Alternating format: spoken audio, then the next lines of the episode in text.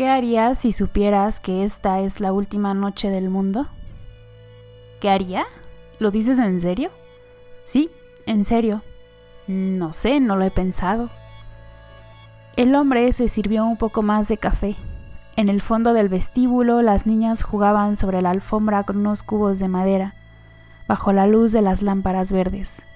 En el aire de la tarde había un suave y limpio olor a café torrado. Bueno, será mejor que empieces a pensarlo. No lo dirás en serio. El hombre asintió. ¿Una guerra? El hombre sacudió la cabeza. No. ¿La bomba atómica o la bomba de hidrógeno? No. ¿Una guerra bacteriológica? Nada de eso, dijo el hombre, revolviendo suavemente el café. Solo, digamos, un libro que se cierra. Me parece que no entiendo. No, y yo tampoco realmente. Solo es un presentimiento. A veces me asusta, a veces no siento ningún miedo y solo una cierta paz. Miro a las niñas y los caballos amarillos que brillaban a la luz de la lámpara. No te lo he dicho. Ocurrió por primera vez hace cuatro noches. ¿Qué? Un sueño. Soñé que todo iba a terminar. Me lo decía una voz. Una voz irreconocible, pero una voz de todos modos. Y me decía que todo iba a detenerse en la tierra. No pensé mucho en ese sueño al día siguiente pero fui a la oficina y a media tarde sorprendí a Stan Willis mirando por la ventana y le pregunté, ¿qué piensas, Stan? Y él me dijo, tuve un sueño anoche. Antes que me lo contara, yo ya sabía qué sueño era ese. Podía habérselo dicho, pero dejé que me lo contara. ¿Era el mismo sueño? Idéntico. Le dije a Stan que yo había soñado lo mismo. No pareció sorprenderse. Al contrario, se tranquilizó. Luego nos pusimos a pasear por la oficina sin darnos cuenta. No concertamos nada. Nos pusimos a caminar, simplemente, cada uno por su lado, y en todas partes vimos gentes con los ojos clavados en los escritorios, o que se observaban las manos, o que miraban la calle. Hablé con algunos. Stan hizo lo mismo. ¿Y todos habían soñado? Todos. El mismo sueño exactamente. ¿Crees que será cierto? Sí, nunca estuve más seguro. ¿Y cuándo terminará? El mundo, quiero decir. Para nosotros, en cierto momento de la noche, y a medida que la noche vaya moviéndose alrededor del mundo, llegará el fin. Tardará 24 horas. Durante unos instantes no tocaron el café. Luego levantaron lentamente las tazas y bebieron mirándose a los ojos. ¿Merecemos esto? preguntó la mujer. No se trata de merecerlo o no, es así simplemente. Tú misma no has tratado de negarlo. ¿Por qué? Creo tener una razón. ¿La que tenían todos en la oficina? La mujer asintió. No quise decirte nada, fue anoche, y hoy las vecinas hablaban de eso entre ellas. Todas soñaron lo mismo. Pensé que era solo una coincidencia. La mujer levantó de la mesa el diario de la tarde. Los periódicos no dicen nada. Todo el mundo lo sabe, no es necesario. El hombre se reclinó en su silla, mirándola. ¿Tienes miedo? No. Siempre pensé que tendría mucho miedo, pero no. ¿Dónde está ese instinto de autoconservación del que tanto se habla? No lo sé. Nadie se excita demasiado cuando todo es lógico. Y esto es lógico. De acuerdo con nuestras vidas, no podía pasar otra cosa. No hemos sido tan malos, ¿no es cierto?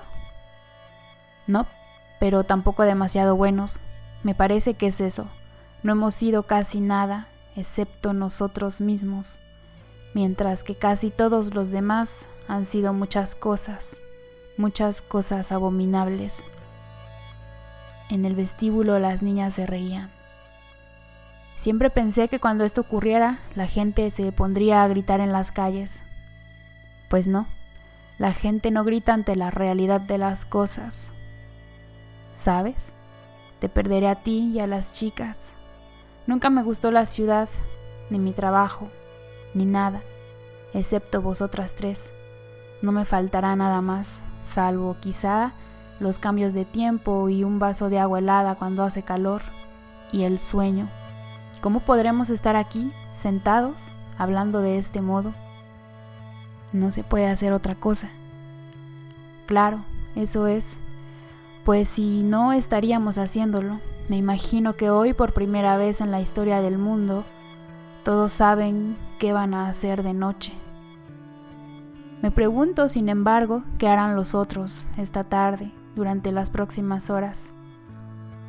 Ir al teatro, escuchar la radio, mirar la televisión, jugar a las cartas, acostar a los niños, acostarse, como siempre.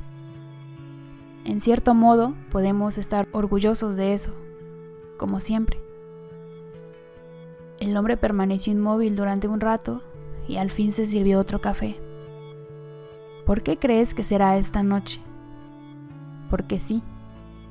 ¿Por qué no alguna noche del siglo pasado o de hace cinco siglos o diez?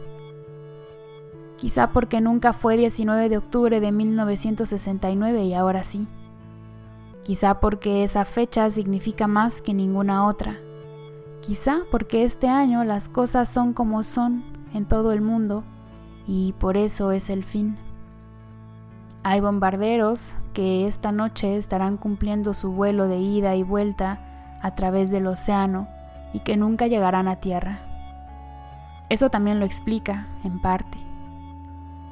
Bueno, dijo el hombre incorporándose, ¿qué haremos ahora? ¿Lavamos los platos?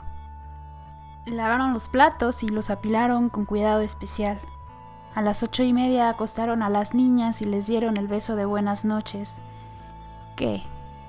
¿Cerraremos la puerta del todo o la dejaremos así, entornada para que entre un poco de luz? ¿Lo sabrán también las chicas? No, naturalmente que no. El hombre y la mujer se sentaron y leyeron los periódicos y hablaron y escucharon un poco de música y luego observaron, juntos, las brasas de la chimenea mientras el reloj daba las diez y media y las once y las once y media. Pensaron en las otras gentes del mundo que también habían pasado la velada, cada uno a su modo. Bueno, dijo el hombre al fin. Besó a su mujer durante un rato. Nos hemos llevado bien después de todo, dijo la mujer. ¿Tienes ganas de llorar? le preguntó el hombre. Creo que no. Recorrieron la casa y apagaron las luces y entraron en el dormitorio. Se desvistieron en la fresca oscuridad de la noche y retiraron las colchas. Las sábanas son tan limpias y frescas Estoy cansada. Todos estamos cansados. Se metieron en la cama. Un momento, dijo la mujer. El hombre oyó que su mujer se levantaba y entraba en la cocina. Un momento después estaba de vuelta. Me había olvidado de cerrar los grifos. Había allí algo tan cómico que el hombre tuvo que reírse. La mujer también se rió. Sí, lo que había hecho era cómico de veras. Al fin dejaron de reírse y se tendieron inmóviles en el fresco lecho nocturno, tomados de la mano y con las cabezas muy juntas. Buenas noches, dijo el hombre después de un rato. Buenas noches, dijo la mujer.